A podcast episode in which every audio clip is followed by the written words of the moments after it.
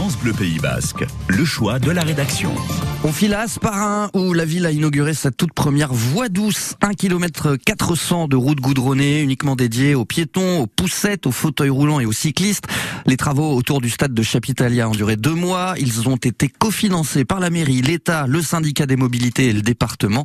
Et cette voie n'est que le début, Manon Clavry, le début de la transition écologique que souhaite mettre en place la mairie d'Asparin avec un centre-bourg plus vert, un plan de circulation modifié et pourquoi pas des voies douces comme celle de Chapitalia dans tous les quartiers d'Asparin. Imagine Nathalie Parois, conseillère municipale déléguée à la transition écologique. Pour aller dans les quartiers quand on habite à Asparin, euh, bon, il faut être quand même un petit peu sportif, mais euh, toutes les villes, toutes les collectivités doivent faire leur transition écologique, faire notre petite révolution. Pas évidente pour tout le monde puisque les deux seules personnes croisées à vélo sur la voie douce en cet après-midi caniculaire.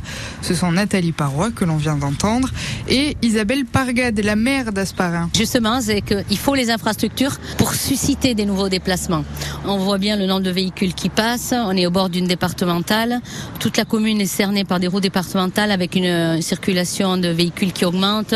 Donc aujourd'hui, il n'y a aucun parent qui va laisser partir son enfant à pied à l'école. Les voitures, je pense qu'elles vont continuer, mais au moins les piétons et les cyclistes, je pense, vont être de plus en plus nombreux parce qu'effectivement, ils peuvent aller de manière sécurisée et rapide jusqu'au centre-ville. Une voie sécurisée, c'était la condition pour que les services de l'État cofinancent le projet, explique le sous-préfet de Bayonne, Philippe Lemoin-sur-Zur. Là, on le voit, c'est exemplaire. Il y a en plus les arbres qui participent de cette séparation. Donc, il y a bien une séparation des flux. On n'est pas sur l'aménagement d'une route pour mettre de la place au vélo, ce qui ne marche pas.